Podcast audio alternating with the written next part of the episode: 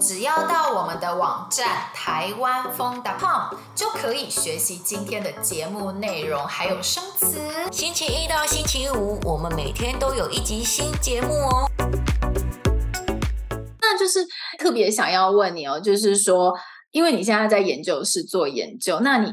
方不方便？就是很用 简单的话，因为我知道化学很难，就是用很简单的话跟我们大概介绍一下，你可能目前正在研究什么呢？很粗糙讲一下，我会用最简单的方式告诉大家我在做什么。嗯，首先我是在捷克国家科学院的高分子化学所念博士班，我的团队主要是做抗粘黏表面。简而言之，就是你做得出了一个材料，你把脏东西放在材料上，它会直接离开，而不会附着在上面。哦，抗脏。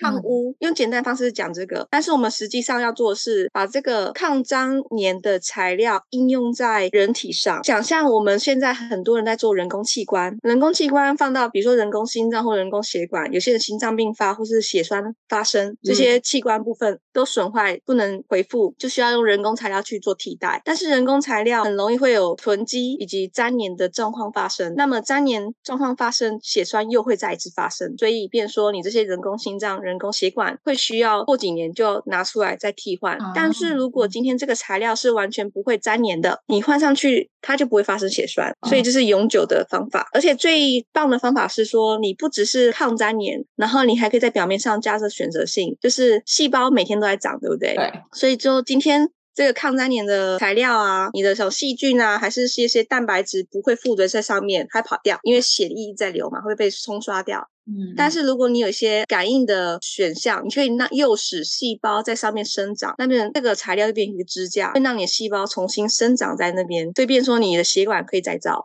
哇，是我们的愿景，好像类似再生的功能。对，诱导再生这件事情还没有实验数据可以证明说这件事情是一定可以造可以产生的，但是身为科学家，我们就是觉得哎有这个想法，那么我们就试试看。所以我的部分，当然我我不会说我是医学专家，还是说生物专家，我是化学。学家，所以我的任务是做出一个材料，等到材料就做一些简单的测试，因为我们不是医学家，我们不能确定说，哎，一定能够做完，所以我们是做一些简单的，我们能够做的，我们能够操作的测试。做完这些鉴定之后呢，把这些材料。给下一个链，就物理生物学家他们在做一些细胞测试，呃，什么老鼠测试，这些都是杀生的啦，我就不做了。聪明，对对对。那想要问你哦，就是可能就是这方面，其实我觉得我们听是非常难的。那你在这个研究的过程中，有没有遇到什么样的困难或者是挫折呢？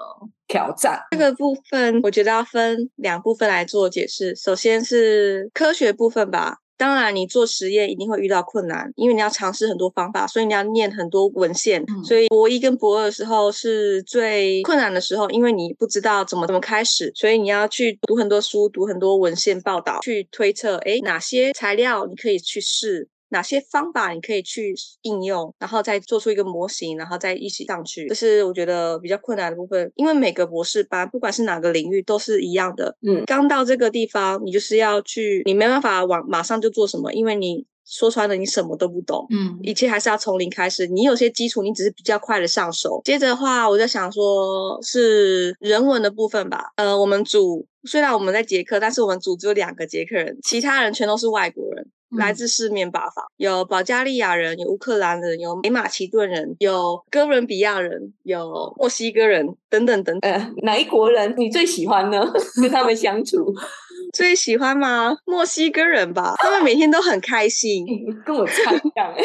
我我觉得南美洲的人都通常都蛮热情的，嗯、所以跟他相处就是哎，都笑笑哈哈的，就还不错。嗯嗯，嗯。所以呃，人文部分我讲到这边，是因为首先大家的口音都不一样哦，英文沟通，嗯、英文沟通，我相信在学中文的外国人也会有一样的困扰。马来西亚华侨香港人、台湾人、北京来的、上海来的，中文的口音都不同。相对的，对我来说是大家的口音都不同，因为我们毕竟在捷克，所以很多斯拉夫民族的人，有乌克兰人、波兰人，甚至俄罗斯人，那个英文发音真的是蛮神奇的，很好的挑战。对，就是难度有点高，因为他们有自己的发音方法或是打舌，呃，会不一样。然后你就会讲说，诶，他在讲什么？还有欧洲普遍是使用英式英语，对，所以有些呃常用的用法不一样。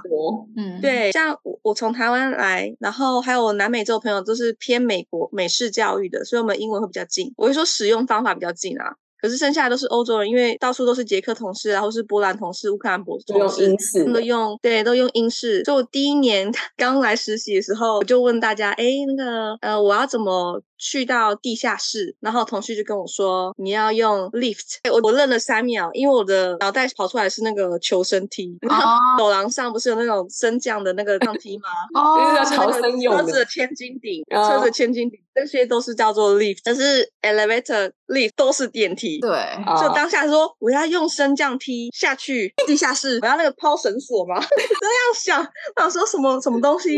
后来我就 lift，对，就。对，我想那个我同事应该想说，我这个人怎么连电梯都听不懂？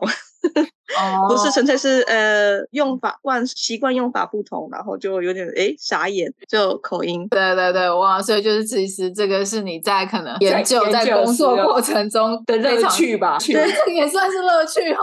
啊，有时候就是也很好笑，就是因为我们要写文章，是如果你有足够的数据量，你就要写文章，然后大家会对一段话的定义就是很不一样，因为大家来自不同的国家。就是一样，都虽然是英文，但是大家的词语解释的你会不同。嗯、大家可能说，哎，那你这句话听起来像是说今天下雨了，地板湿了。可是另外一个人会说，地板湿了，可能下过雨。所以是有还是可能？你这句话意思在在哪里？然后我就觉得说，哎，奇怪，我从来没有想过这句话可以这样翻哦。见解不同，有时候不是语言的问题，有时候是纯粹是思考逻辑，这背景不同，你的想法就不一样。像之前我有一个乌克兰女生，她想要搭火车去一个海滩玩，那时候我们刚好一起出差去法国，在那个博多，然后她说，哦，我打算明天中午过后去那个海滩玩。可是我前天才去过，我说你搭车过去要两个小时，然后要再搭公车半小时，你到那边都已经下午三点了，然后晚上的公车好像五点六点就停了，你确定你还要去吗？我们并没有制止他这件事情，我只说你确定你还要去吗？他就哦去啊去啊。后来他准备要出发前，我另外一个同事打给他说你不要去，你会来不及。嗯，对。然后后来他就对啊，我有提醒他说你最好不要，可是我并没有制止。然后他就那个旅客也是跟我说哦。人真的是太好太 nice 了，居然没有指名道姓的说你不该这么做。因为我们亚洲人会比较是婉拒的方式，嗯，你可能会赶不上，但是其实现实就是你真的赶不上。但是我没有说你一定赶不上这件事情，对对对，所以他们会觉得说，哎，这是文化差异。没错没错，这表达上的差异。好，今天 非常感谢玉敏来跟我们分享，希望你喜欢我们今天的节目。如果想要学习我们今天对话中的内容、生词和语法，一定要来我们的网站看看哦，台湾风 .com。